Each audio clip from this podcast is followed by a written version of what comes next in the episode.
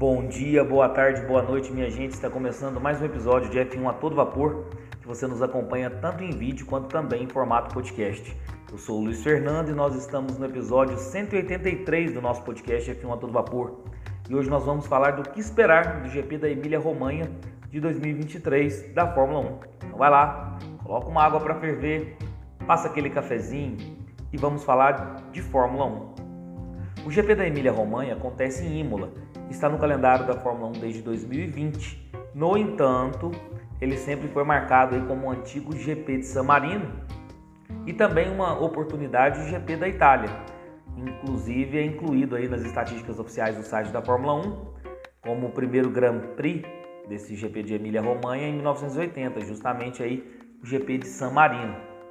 É, é contudo, o GP da Emília-Romanha voltou em 2020, antes era tratado como eu disse, como o GP de San Marino.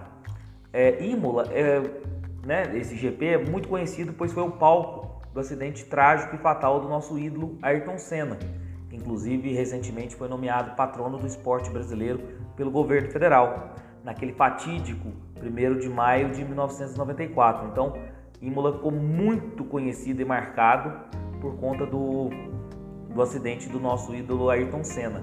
Embora também foi palco aí de um grave acidente com Nelson Piquet, de um grave acidente com Rubens Barrichello, em 94 também, no, no, no entanto, no treino da sexta, do, do Hasenberger, né, que, que, que faleceu no, no, treino de sábado, também nesse mesmo ano de 1994. Então, é, justamente na, na, na curva Tamburello, né, que é uma curva muito muito, muito difícil, muito desafiadora. Foi onde aí o Ayrton Senna veio a falecer.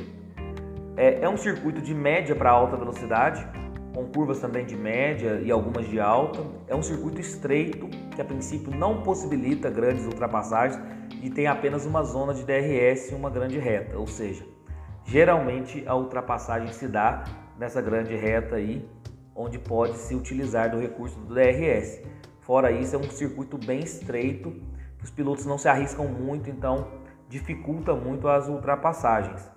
É, nesse circuito pode vir a favorecer o melhor pacote aerodinâmico, embora seja um circuito rápido, mas por ser muito estreito, uma boa uma boa retomada de curva, uma boa entrada na curva, o carro que tiver um melhor pacote aerodinâmico pode não possibilitar que o outro ultrapasse. Então, pacote aerodinâmico é muito importante nesse, nesse GP. Em Imola podemos ter o novo formato do treino classificatório, ou seja, do Qualify. A princípio está previsto aí para esse GP, que seria o seguinte, eu já até cheguei a comentar aqui no podcast. No Q1, todos os pilotos utilizariam do, dos pneus duros. No Q2, todos os pilotos utilizariam dos pneus médios. E no Q3, todos os pilotos utilizariam os pneus macios. É, esse novo formato de Qualify veio como uma forma de, de economizar os pneus né, por uma questão de sustentabilidade ambiental. Então, a princípio, é, está previsto para esse final de semana em Imola, mas vamos ver o que a FIA, a Liberty a Fórmula 1 vai deliberar sobre isso. Também é esperado nesse final de semana um show dos tifose, que é o que? Que é a torcida da Ferrari, né? Torcida da Ferrari geralmente dá um show na Itália, né? seja no Grande Prêmio da Itália em Monza, seja também em Imola. Então nós podemos esperar aí um mar vermelho aí na torcida nesse final de semana. E também podemos esperar geralmente homenagens ao Senna. Lá tem justamente um, um local justamente de tributo ao Ayrton Senna, onde ele faleceu é, nessa curva Tamburello. Então, geralmente é, é, um final de semana onde os pilotos e toda a imprensa e a mídia é, fazem homenagens ao Ayrton Senna, que com certeza é um dos maiores, não da Fórmula 1, mas sim do esporte como um todo. Como eu disse, é o Autódromo Enzo Dino Ferrari, em Imola, a extensão de 4.909 metros, serão 63 voltas, perfazendo uma distância total de 309,049 quilômetros 19 curvas, apenas um ponto de DRS. A volta mais rápida Lewis Hamilton em 2020 com o tempo de 1:15.484. E vamos falar um pouquinho aí do que aconteceu na corrida do ano passado em Imola. Foi uma corrida na chuva que secou durante a prova, foi até uma prova interessante.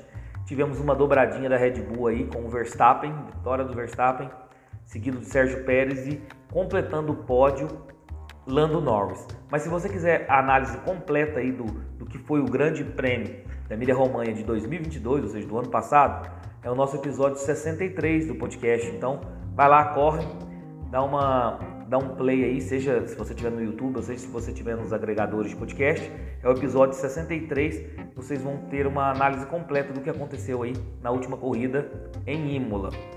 É, os últimos vencedores, 2022, como eu disse, Verstappen, 2021, Verstappen, 2020, Lewis Hamilton. Aí nós temos aí um hiato muito grande, né, porque não tinha o GP de San Marino. Então, 2006, Michael Schumacher, 2005, Fernando Alonso, 2004, Michael Schumacher. E aí, o que esperar para essa prova aí em Imola nesse final de semana? É, a princípio, eu acredito que ninguém supere ainda a Red Bull. A Red Bull é a grande favorita também para o GP da Emília-Romanha. No entanto, vai ser um GP interessante porque nós vamos ter aí vários pacotes de atualização dos carros que podem alterar alguma coisa aí, pelo menos na segunda ou terceira força do campeonato. A Mercedes já vem com novos pacotes é, de atualização para o carro, é, McLaren, é, várias equipes. Várias equipes já vêm com. A Ferrari vem com um novo pacote de atualização.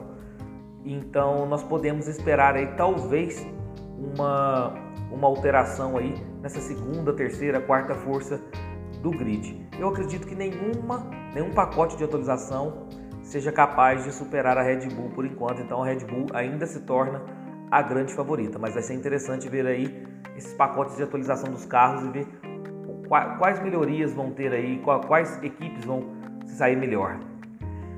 Previsão do tempo para esse final de semana. Nós temos aí previsão do tempo de chuva para todos os dias a princípio. Sexta-feira, pancadas de chuva, mínima de 13 graus, máxima de 18 graus. No sábado, uma possível chuva fraca, mínima de 14 graus, máxima de 18 graus. No domingo, possíveis tempestades também, mínima de 13 graus, máxima de 21 graus. Então podemos ter corrida e classificação na chuva, que vai ser interessante, que pode mudar muita, muita coisa, porque aí você pode priorizar muito mais a capacidade do piloto individual do que propriamente ser um carro dominante. Gama de pneus da Pirelli. Vai ter a gama de pneus mais macia, C3, C4, C5. Eu acredito apenas em uma parada para esse GP. No entanto, acredito que ninguém vai utilizar do C5, ou seja, dos pneus macios. Deve ser uma estratégia de médio duro ou duro e médio, tentando um overcut, alguma coisa nesse sentido. Acredito que ninguém vai utilizar os pneus macios aí para corrida, caso também não seja uma corrida na chuva, né? Programação para o final de semana. TL1, ou seja, treino livre 1, sexta-feira, 8h30 da manhã, com transmissão da Band Esportes. TL2, ou seja, treino livre 2, também na sexta-feira, meio-dia, com transmissão da Band Esportes. TL3, ou seja, treino livre 3, 7 e meia da manhã no sábado, com transmissão da Band Esportes. Treino classificatório, ou seja, o Qualify, no sábado também às 11 horas da manhã, com transmissão da Band. E a corrida no domingo às 10 horas da manhã, com transmissão da Band. Falar agora, por fim, os meus palpites para o final de semana. É, eu vou dar meus palpites independente se o Grande Prêmio ocorrer em seco ou em chuva. Vamos lá. Pole position, Max Verstappen, na minha opinião. Acredito que a Red Bull ainda é grande favorita, não tem equipe que chegue próximo do que está fazendo a Red Bull nesse ano. Vitória do Max Verstappen, colocar em segundo lugar o Sérgio Pérez, mais uma dobradinha da Red Bull, mostrando essa hegemonia da Red Bull esse ano. Terceiro lugar, vou com Dom Fernando Alonso. Alonso está com muitos pódios aí nessa temporada, então eu vou acreditar em mais um pódio do espanhol. Então, Fernando Alonso completando o pódio, volta mais rápida, Max Verstappen. Mas deixe, aí vocês na caixa de comentários os palpites de vocês para esse final de semana, tá bom? Pessoal, esse foi o vídeo de hoje é, do que esperar para o GP da Emília Romanha de 2023 da Fórmula 1. Espero que tenham gostado. Deixe o like no vídeo, se inscreva no canal, ative o sininho para receber todas as notificações de vídeos novos. E se você estiver nos acompanhando via podcast, avalie o nosso conteúdo. Isso é sempre importante e fortalece muito o nosso projeto, tá bom? Um abração a todos e fiquem com Deus.